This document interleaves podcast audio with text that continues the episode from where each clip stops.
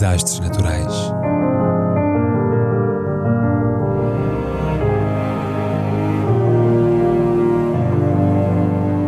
Por António Araújo.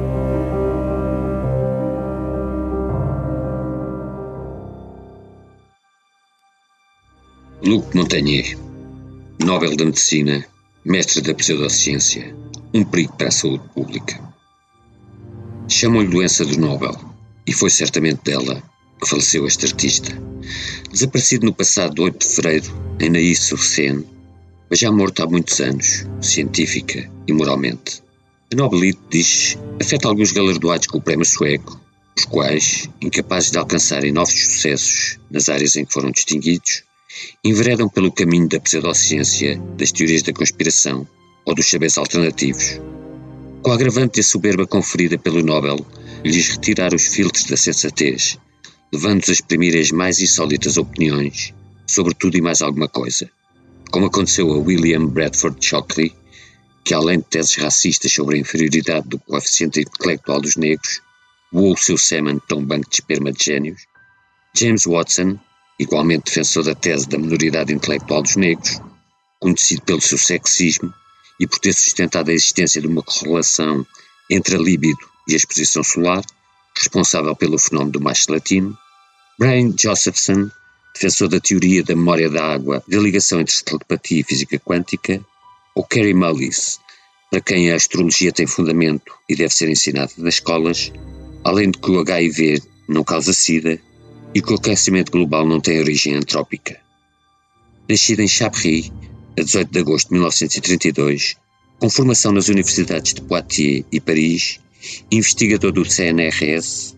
Montagnier foi galardoado com o Nobel da Medicina de 2008, em conjunto com Françoise Barré-Sinoussi, pela descoberta feita, em 1983, do VIH-HIV, proeza disputada pelo americano Robert Gallo, caso que foi levado até a uma cimeira Reagan-Mitterrand, repartiu salomonicamente os louros, por ambos.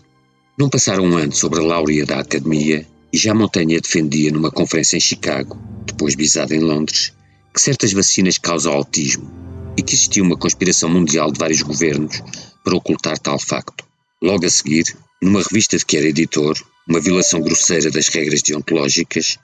publicou dois artigos que sustentavam que o HIV pode ser teletransportado através de sinais eletromagnéticos, tendo dito, noutra ocasião, que o autismo pode ser tratado com antibióticos e, noutra ocasião ainda, que não existe qualquer relação entre o HIV e a SIDA. Tese cara aos negacionistas, como Christine Maggiore, que acabou por morrer da doença, bem como a sua filha de 3 anos, ou o presidente sul-africano Thabo Mbeki, cuja política criminosa na matéria foi responsável, segundo uma investigação de Harvard,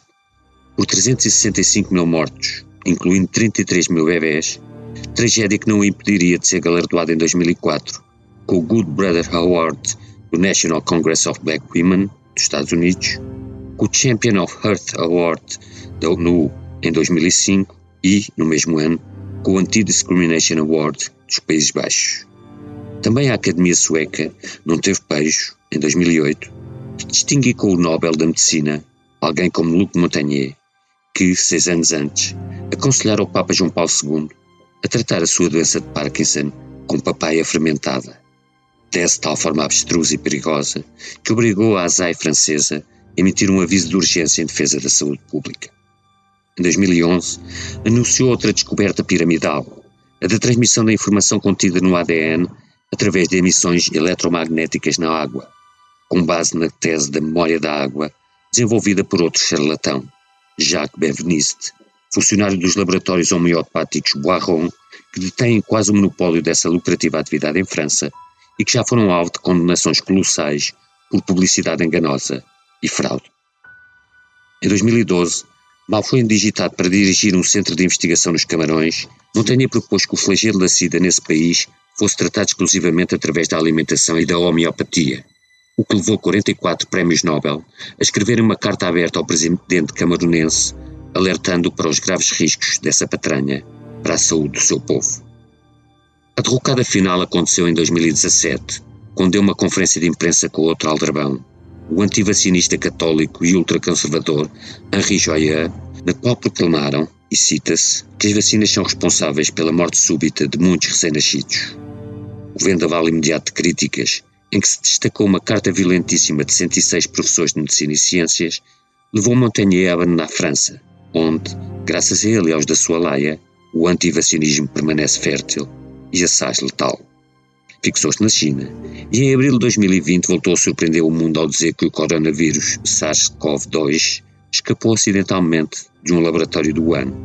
Tese que, apesar de já desmentida por um estudo de cinco universidades nas páginas da revista Nature, continua a alimentar muitas e bem perigosas teorias da conspiração,